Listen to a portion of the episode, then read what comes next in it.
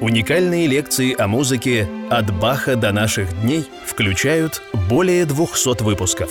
Автор – легенда Московской консерватории, композитор Иван Соколов. Каждую неделю новая лекция о классической музыке. Подписывайтесь на наш канал и приглашайте друзей.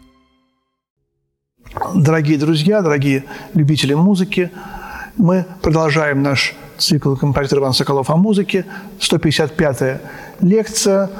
Э, начинаем э, большую группу лекций, посвященных Сергею Прокофьеву. В прошлой лекции мы разговаривали о Прокофьеве и Рахманинове. Переход был такой постепенный.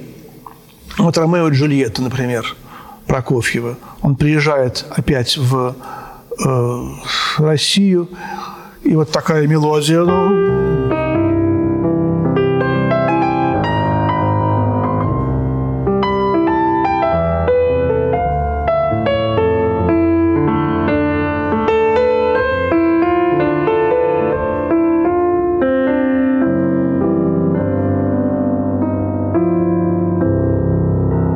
Тут, конечно, Прокофьев, безусловно, но мы ощущаем эту широту какую-то и рахманиновское что-то, безусловно, в этой мелодии. Или там седьмая симфония.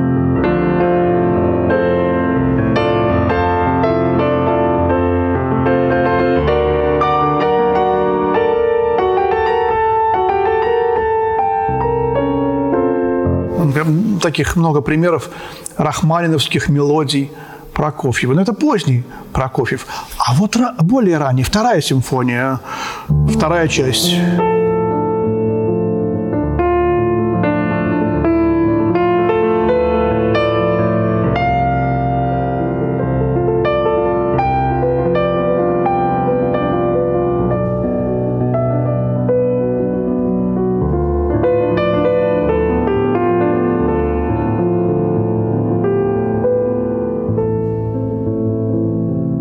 Вот это чудная мелодия. Между прочим, он эту мелодию написал на корабле, когда он плыл из Японии в Америку.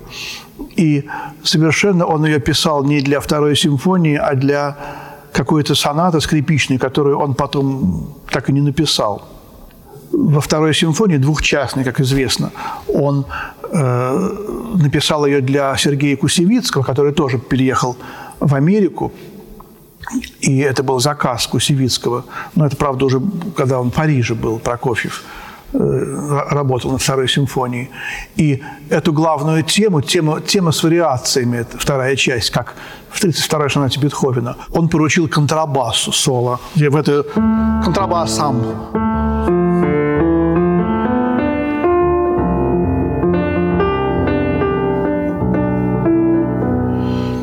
Вот видите, контрабасы играют это соль. Это ну, самый-самый высокий регистр, только самые, так сказать, мастера соло игры на контрабасе могут чуть-чуть выше еще дойти, может быть, до ре, там, э, ре диеза. Вот. Почему? Потому что Кусевицкий был контрабасистом. Вот.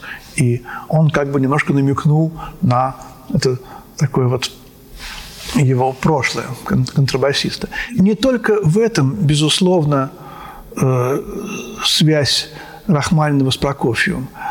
Э, Прокофьев – невероятный новатор. И то, что сделал Прокофьев в музыке, посмотрите, Прокофьев был вундеркиндом. Он поступил в консерваторию в 11 лет. В то время, когда Стравинский, который был на 9 лет старше. Стравинский все еще делал первые шаги. Стравинский, наоборот, немножечко в юности, ну, как бы замедлил. Он учился на юридическом факультете Петербургского университета. По-моему, он бросил его. Он медленно начинал, э, Игорь Федорович, э, он учился в частным образом у э, римского Корсакова, он не учился в консерватории. А почему Стравинский не учился в консерватории? Видите, консерватория не обязательный, так сказать, элемент биографии великого, великого композитора. Почему? Значит, не нужно было. Частные уроки у римского Корского – это было лучше, чем консерватория, я подозреваю – Есть такая фотография, Стравинский сидит в своей э, рабочей комнате, ему очень немного лет, и 18-20, и вся стена увешана э, портретами, фотографиями великих композиторов. От Баха до, я не знаю, чуть ли там не, не Сибелиуса. И э, видно, как он мечтал, как он стремился к успеху, к славе, как он любил музыку и как он стремился добиться в музыке всего самого лучшего. Это я о Стравинском. Любопытно, что вот это их становление Прокофьева и Стравинского происходит примерно в одно и то же время.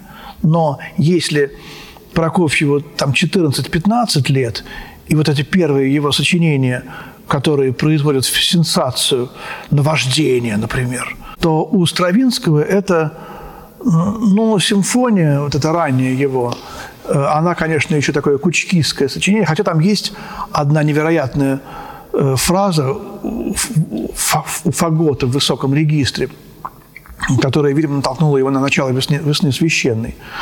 Но все равно самые, так сказать, первые его такие самостоятельные, более или менее сочинения – это фантастическая скерца, короткая пьеса для оркестра, погребальная песнь памяти – римского Корсакова, восьмой год, и, конечно, «Жар птица», вот, э, которая, кстати, очень понравилась Рахманинову. Э, и это как раз седьмой год. Рахманинов даже прослезился, услышав финал «Жар птицы». Вот я вспоминаю тоже удивительную такую встречу из моей жизни. Мне было 13 лет.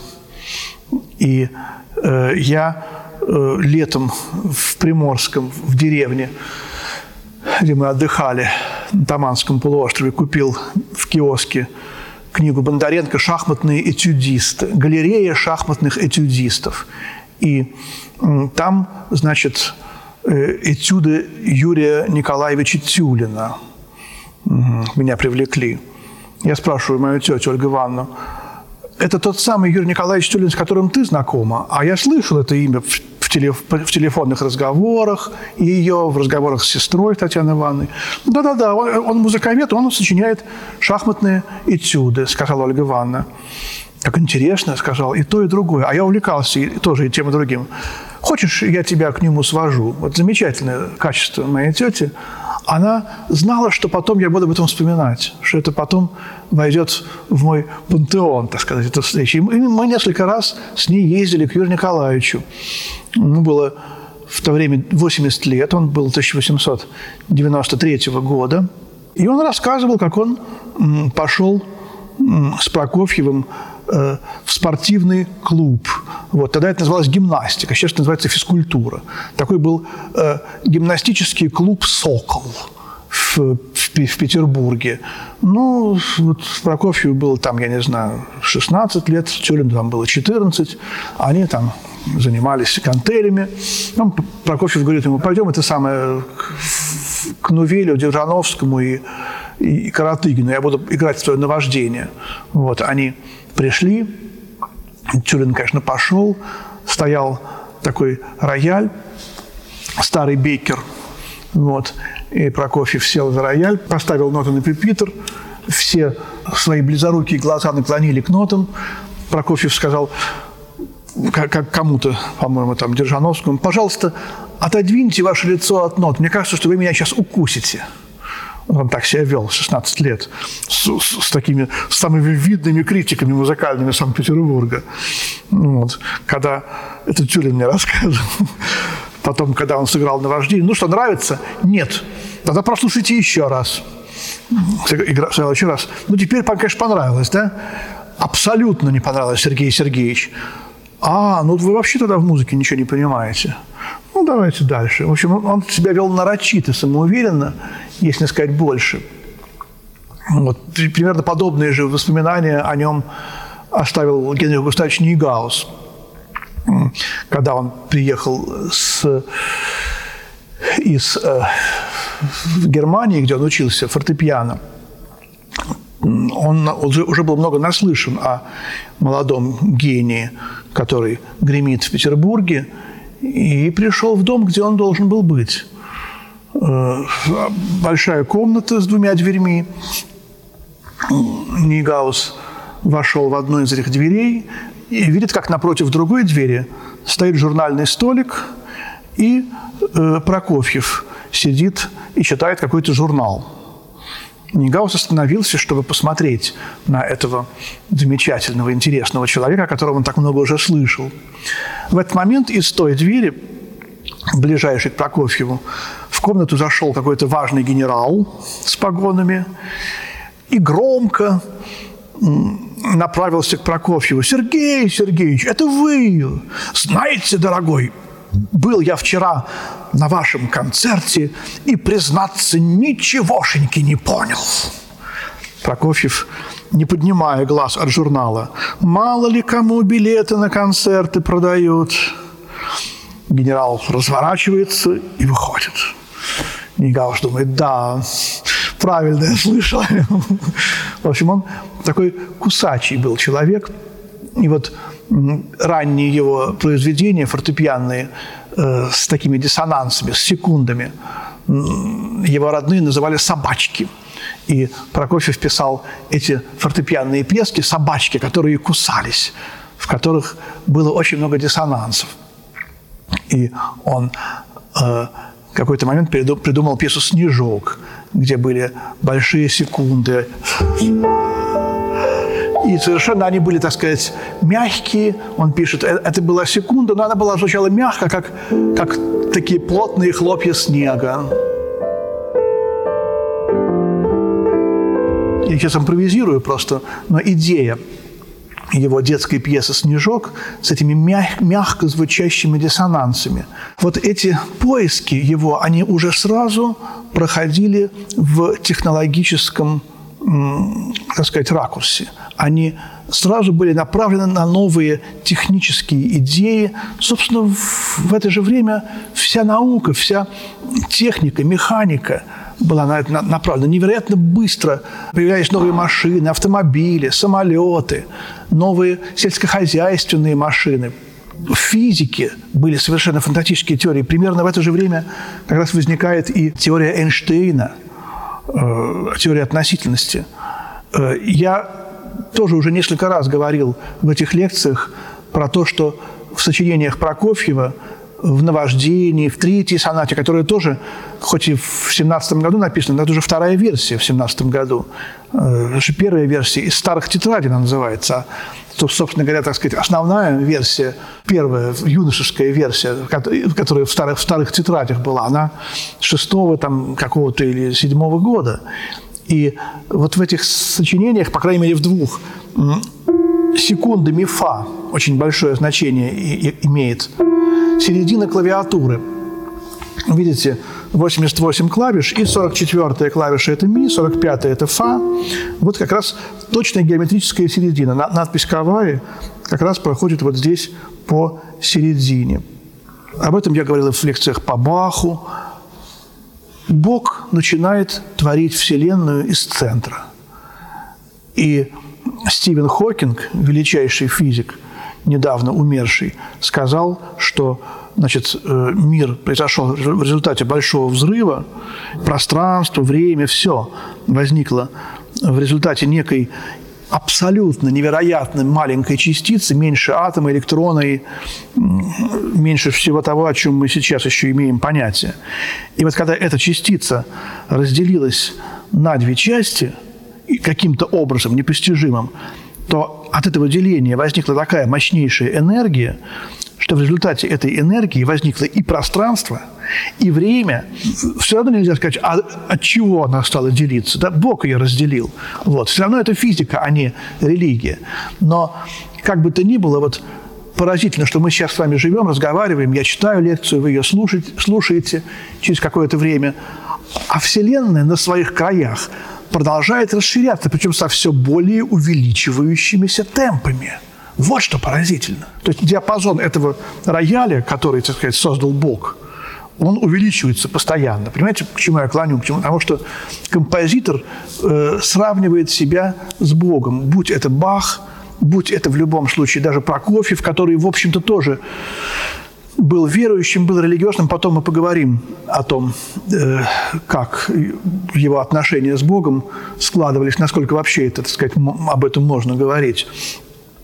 Но вот эта вот линия, что все равно э, мы все связаны с музыкой Баха генетически. Все вот эти композиторы великие, там, 19-20 века, и невеликие, к которым я себя отношу, мы все каким-то образом связаны с Бахом. И вот вот у Баха ХТК первая прелюдия начинается с до, и фуга тоже с до. Потому что это центр тогдашнего клавира, центр диапазона был. Как будто Бах знал теорию Хокинга да, или Эйнштейна. Вот. А у Прокофьева ми фа. Вот. А у Шопена ми бемоль. Третья баллада и многие другие сочинения. И у Шостаковича первая соната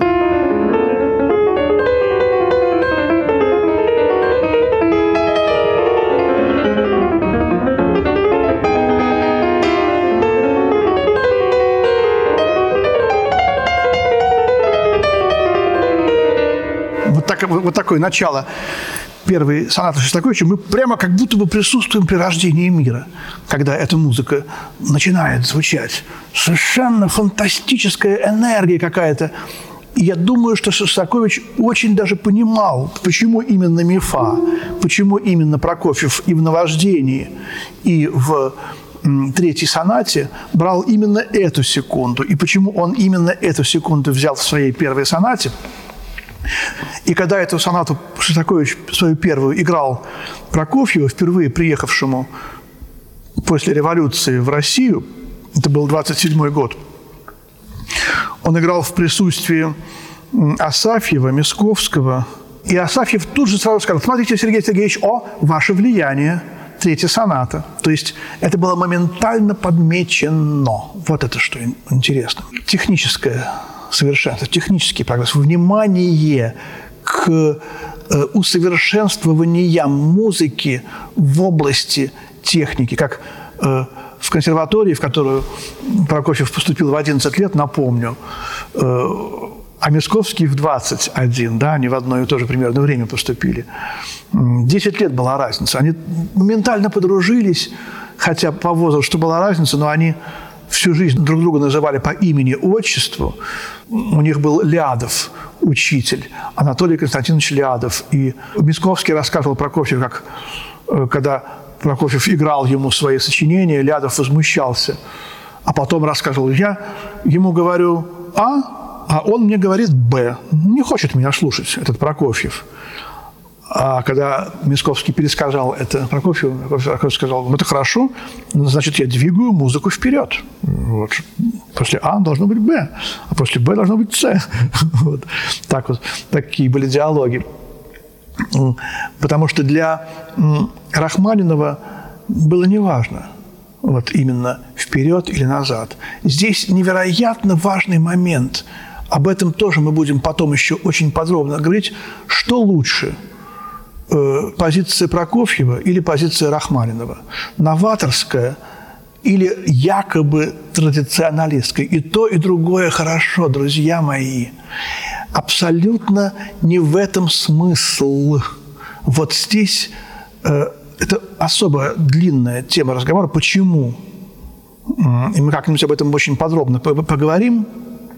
Но э, есть вещи, которые, так сказать, находится по ту сторону технического новаторства. Есть вещи содержательные, семантические.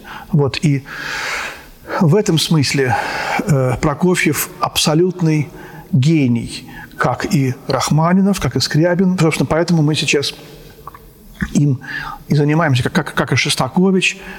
И э, немножко мир сконцентрировался в последнее время вот именно вот на технологии, что очень здорово, но что, так сказать, не единственно имеет решающее значение в области качества музыки. Вот в чем проблема. И вот очень-очень важный момент еще, вот такой перелом. Мы о Лядове немножечко заговорили. У Лядова есть пьеса, которая называется «Гримасы». Сам Лядов рисовал каких-то странных э, чертиков, Даже у Скрябина есть пьеса, которая называется «Иронии».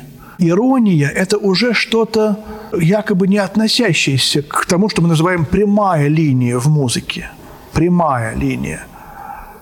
Я только что сказал, что Скрябин исповедовал прямую линию. Да, это одно из таких мельчайших исключений, даже у Скрябина это есть. Но Прокофьев, наверное, был первым, кто в музыке обратился к эстетике некрасивого. То, что раньше считалось для искусства непригодным, мусор, ссор, отбросы, э, в смысле вот э, каких-то гармоний, каких-то мелодических ходов, самого, самого плохого, что было отброшено, отсечено.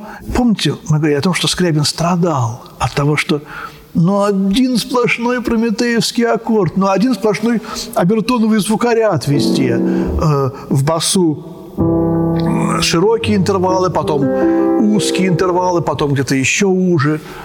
Все так хорошо, все так прекрасно, все так совершенно. И как-то все тоскливо, скучно и однообразно. Вот в конце концов это может сделаться, да?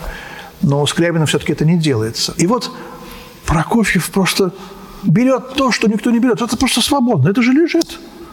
Никем не использовано. Надо взять. Надо использовать. Э, ранние сочинения Прокофьева, сарказмы. Ну, вот, например, мы много раз говорили уже про то, что вот в басу должны быть широкие э, интервалы, а вверху узкие. А вот, пожалуйста, смотрите.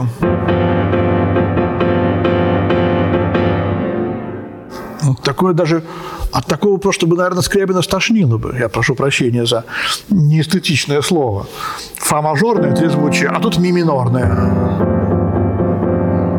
Вот. Или там, например, это, это рычание, это какое-то жуткое, некрасивое созвучие. И вот так пишет э, Прокофьев. Или соната четвертая, тоже из старых тетрадей, вторая часть. Э, что там было в э, старых тетрадях, интересно было узнать, но в окончательном варианте 17 года вторая часть звучит так –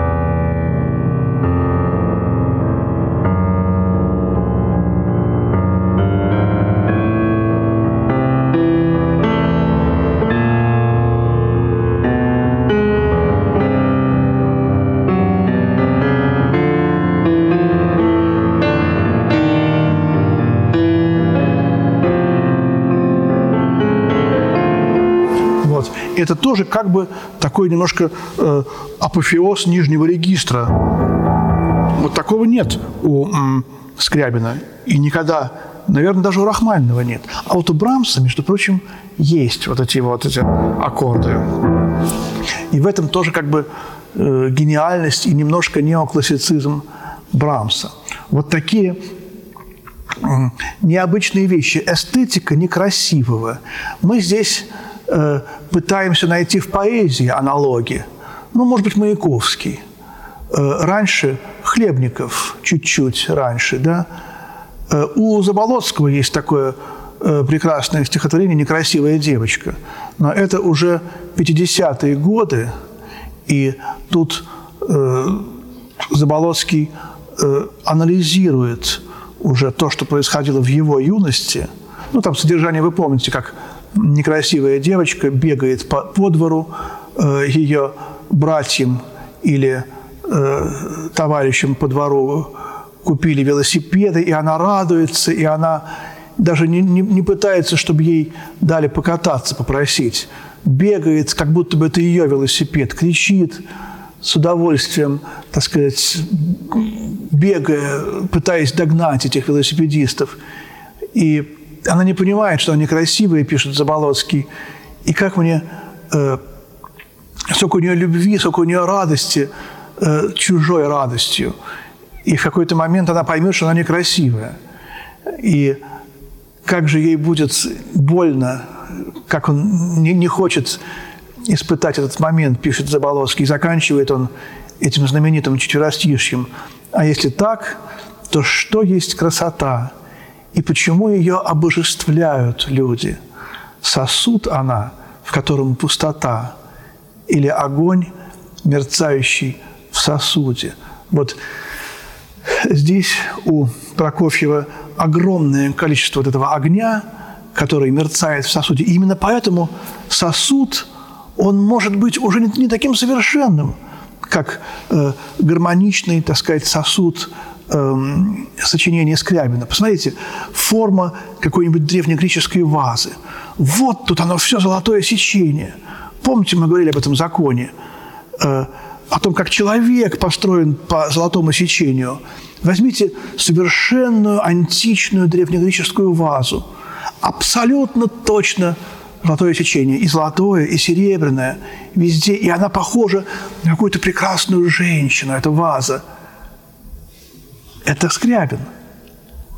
А даже, между прочим, архаический период античности или еще более древние первобытные вазы, а тем более то, что в 20 веке происходит, все совершенно по-другому.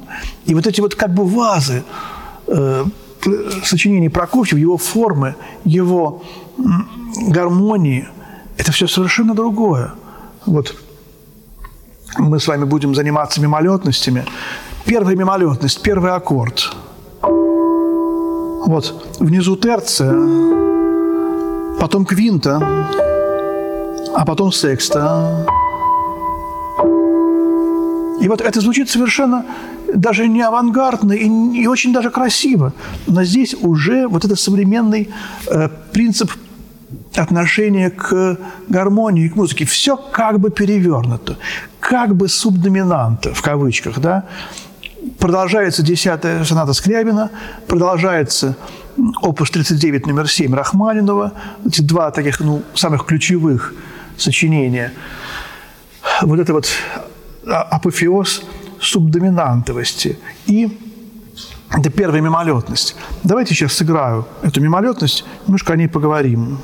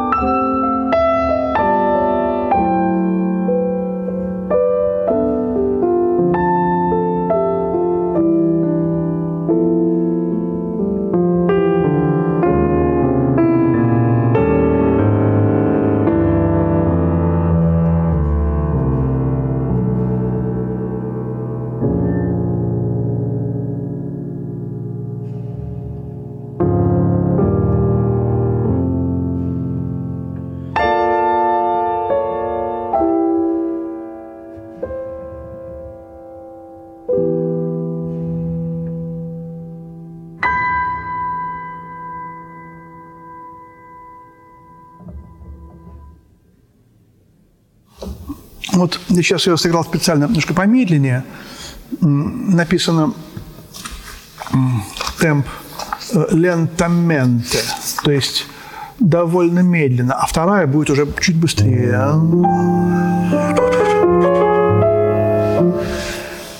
И э, с простой выразительностью. Вот здесь мы видим э, четыре стиля Прокофьева – которые он сам одному американскому журналисту э, в интервью обозначил. Очень интересное интервью 18 года, вот того самого тяжелого года, когда он мучительно, так сказать, пробивал себе, так сказать, славу в Америке. Э, он сказал, что в моей музыке есть четыре стиля. Первый стиль – это стиль неоклассический – это стиль, где он подражает Моцарту, Гайдну и берет старинные формы, но на новый лад. классическая симфония, пьесы опус 12 и другие вещи. Затем такой белый диатонический лад, второй стиль. Э, он говорит, надоело уже вот эта ужасная такая ну, усложненность вот музыки, э, которая была перед ним, Скрябин поздний, Рейгер, Шамановский, э, там Коды, молодой Барток, видимо, тоже. Он не говорил об этом, но в принципе вот это вот э, поздний Вагнер, конечно же, усложненность хроматизма немножко мешала ему, э, и он доказывает, что очень много еще можно создать в диатонических ладах. Белые лады, второй стиль. Вот. Белый квартет, там у него был, правда, он так и не остался незаконченным, симфониетта, еще какие-то, вот даже первая мимолетность, это тоже пьеса из 12-го опуса, мазурка, прелюдия, до мажорная, какие-то вещи там из сонат.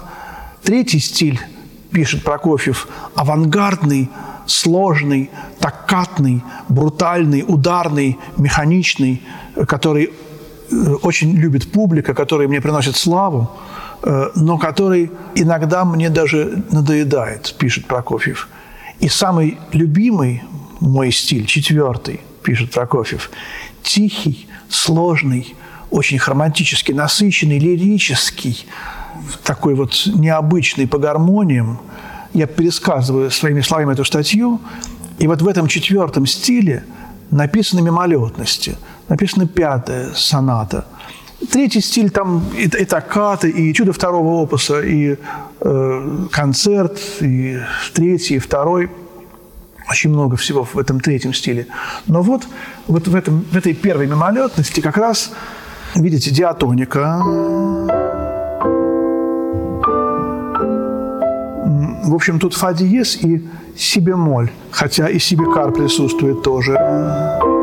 Необычная ладовая структура очень, э, но музыка не производит впечатление необычной и сложной, потому что мелодия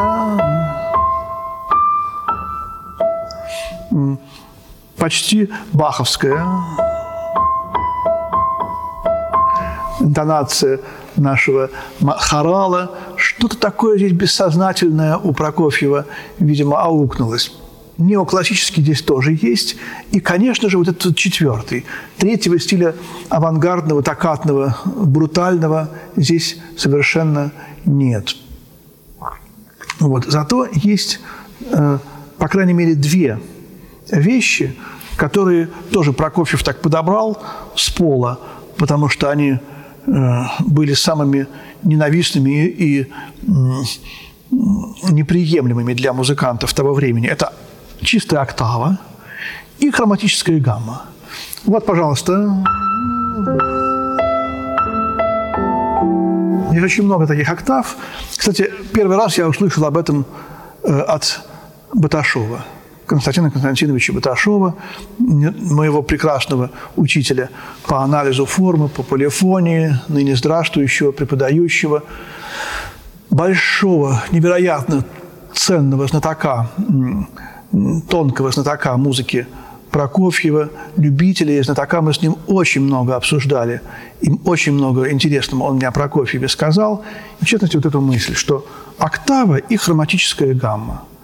Сколько раз я в классе Денисова слышал, Ваня, никогда не пишите октав и хроматических гамм. Не буду спорить, потому что это была и вот его мысль. А почему это плохо? А почему в природе какой-то цвет, какая-то гамма э, красочная может быть плохой. Это вопрос большой. Это, мне кажется, все-таки это немножко догматизм, хотя иногда это он был очень полезен, этот догматизм. Такой же догматизм, между прочим, у римского Корсакова, который преподавал Прокофьеву инструментовку, как мне преподавал Денисов инструментовку. Римский Корсаков писал в учебнике по инструментовке звучит плохо, там звучит хорошо, там, если там две флейты, два кларнета, и там какие-то, значит, такие, значит, четкие фразы. А в начале э, написано тем же римским Корсаковым, главное правило инструментовки – в оркестре нет плохих звучностей. Вот поди разберись, да, где нет плохих. Вот он, догматизм. И, и да, и нет. Надо понять, что все очень сложно, все зависит от конкретного случая, от конкретного тонкого восприятия. И вот смотрите,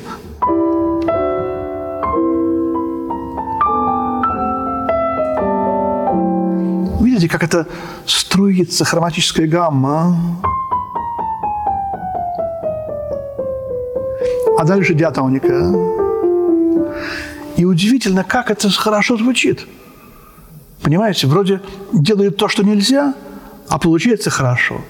Потому что у него внутри барометр. Тоже я об этом говорил. У него внутри невероятно тонкая оценочная система. Хорошо или плохо. Вот Библия, первая глава, Бытие. «И увидел Бог, что это хорошо». Мы, конечно, все остаемся подражателями, слабыми, слабейшими подражателями Богу Отцу. Мы создаем некую вселенную в миниатюре, в миллиарды, триллионы раз меньше, чем вселенная, созданная Богом. И мы должны так же, как Бог, все время спрашивать, а хорошо ли это? Да или нет, или не очень? И именно поэтому и существует искусство, потому что здесь мы полностью свободны. Здесь э, не то, что вот мир, здесь люди, там машины, там обстоятельства, которые мы не можем нарушить. Здесь мы свободны. Здесь э, творение этими звуками, которые совершенно, так сказать, ускользают из-под пальцев, оно в, в творении, все находится в нашей власти. И мы поэтому как бы э, ближе к Богу, в искусстве, чем если мы э, примерно то же самое творим из обстоятельств нашей жизни. Об этом удивительно здорово и потрясающе сказал э, оптинский старец Нектарий. Великий старец Нектарий Оптинский говорил своей духовной дочери Надежде Павлович, поэтессе, ученице Блока. Он говорил ей, вот смотрите, ведь Бог создал мир из ничего. Вы вдумайтесь только, вот эту красоту он показывал рукой на деревья, на реку, на небо, облака, всю эту красоту из ничего. И художник, кто бы он ни был, композитор, э, поэт, скульптор, музыкант, чтобы дать Богу что-то из себя сделать, он должен превратиться в абсолютное ничто. Вот мы все что-то пышемся из себя сделать, создать. Мы все пытаемся изобрести что-то новое. И мы мешаем Богу гораздо лучше, чем мы это сами сможем. Из нас что-то сделать. Когда мы освободимся, забудем, что мы что-то, и хотя бы в ничтожную степень, меру степени представим, что мы ничто, вот тогда, может быть, Богу удастся из нас что-то сотворить. Мы должны забыть, и мы не должны гордиться, что мы такие смиренные, и что мы создали из себя ничто. Это уже нечестно будет, чтобы правая рука не знала, что делает левая. И вот это называется стать детьми в искусстве. И вот у Прокофьева это было – как замечательно тоже такой Николас Слонимский был такой, у него есть такая книга «Абсолютный слух». Человек, проживший 101 год. Вот, Слонимский. Его племянник э, Сергей Михайлович Слонимский, замечательный петербургский композитор, недавно скончавшийся, человек прекрасный, э, удивительный. И вот этот Николай Слонимский, автор такого 12-звучного аккорда – он написывает, что когда он этот аккорд, ну, он придумал, теоретически его обосновал, и когда он этот аккорд значит, сообщил Прокофьеву и попросил написать Прокофьеву, что вы думаете э, об этом аккорде, аккорд назывался как-то, э, по-моему, аккорд для устрашения бабушек, что-то такое, в общем – как-то так тоже, типа прокофьевское название было этого аккорда. Он звучал очень диссонирующе, был очень логичным. Вот. И Прокофьев написал «К черту бабушек, давайте писать музыку». И вот тут это именно такое отсутствие ложного теоретизирования. Э, конечно, Скрябин теоретизировал много, но он мог отказаться от этого, но иногда все-таки немножечко вот закованно все у него как-то слишком. У Рахманинова и Прокофьева этого меньше гораздо. И поэтому музыка Прокофьева невероятный рождает вздох облегчения. Музыка Прокофьева невероятная какую-то освобожденную энергию из нас выплескивает. И Негаус Генрих Густавович писал, когда я играю Прокофьева, мне хочется жить. Когда я слушаю Прокофьева, мне хочется жить и творить. Все хорошо. Почему? Вот еще одно техническое изобретение Прокофьева. Об этом сказал незабвенный Юрий Николаевич Холопов. Э, его первая книга э, «Гармония Прокофьева», его кандидатская диссертация с таким диким трудом. В какое было жуткое время, а? Такая безобидная тема, так мастерски преподанная Холоповым, очень с трудом пробивалась на сцену. Гармония Прокофьева, 12-тоновая гармония. Вот до мажорная гамма. Э, если мы возьмем, э, гармонизуем каждый звук э, в рамках трезвучий с первой, второй ступени, мы получим белые трезвучия, это мажорные, минорные, все будет очень хорошо. Как-то очень, так сказать, светло, но если мы каждую ноту гармонизуем именно мажорным трезвучием,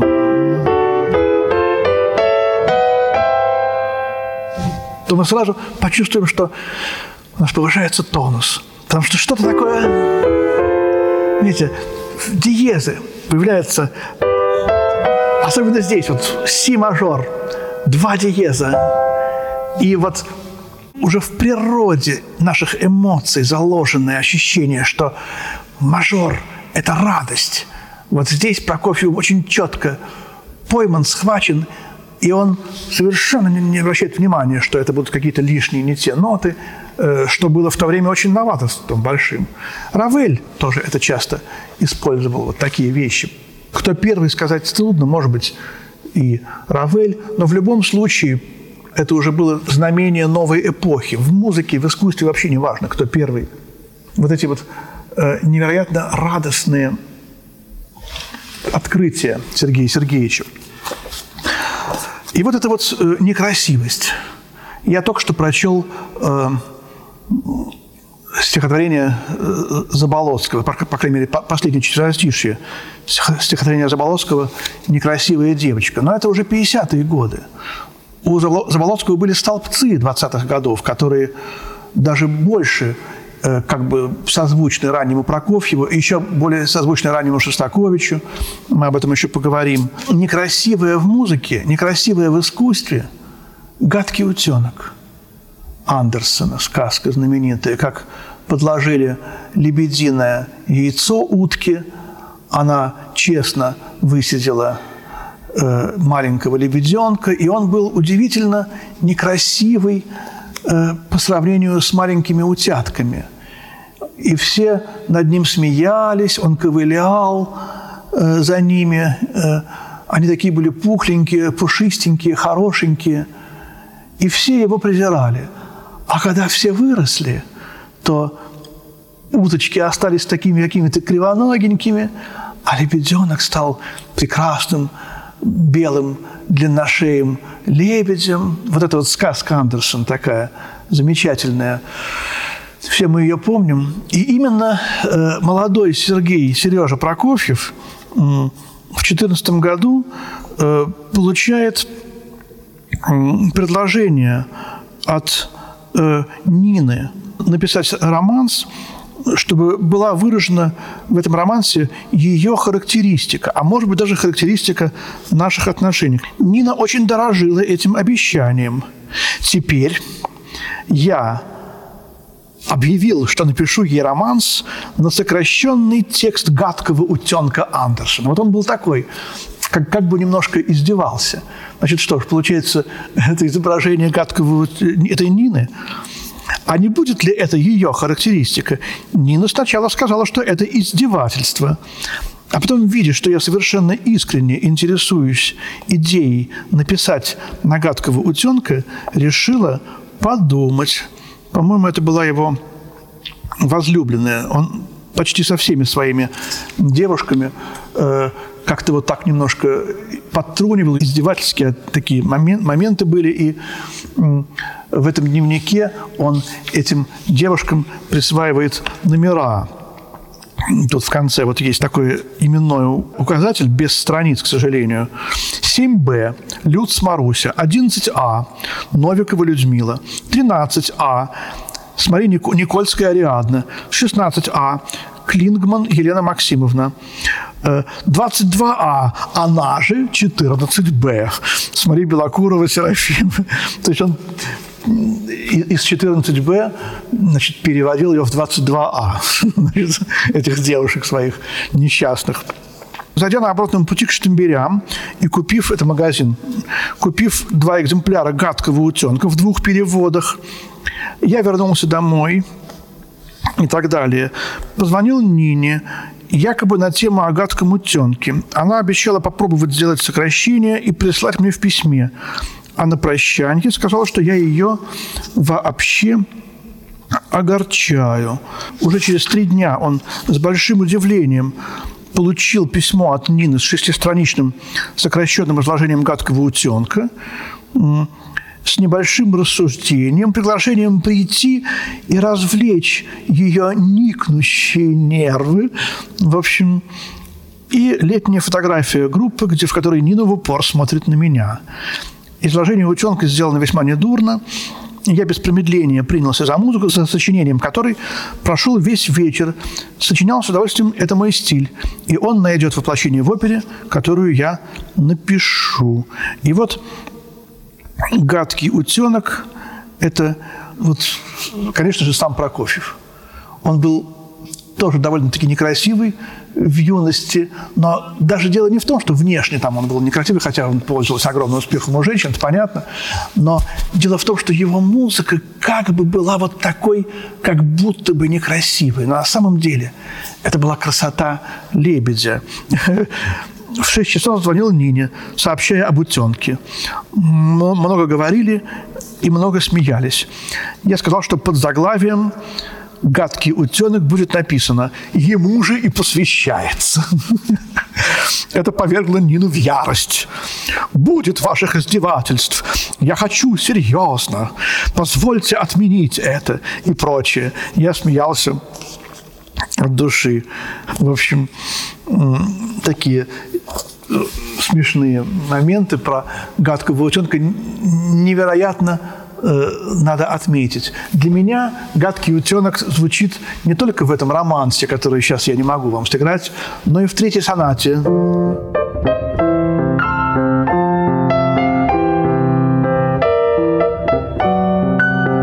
Вот это вот эти странные покрякивания, немножко такие. Левая рука, побочная партия. Это немножко, конечно же, автопортрет Прокофьева. Помните побочная партия третьей сонаты? Тоже из старых тетрадей.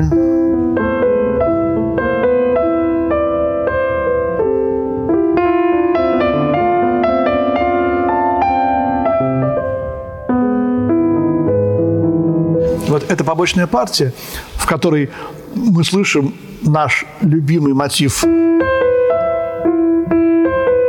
«Соли Део Глория».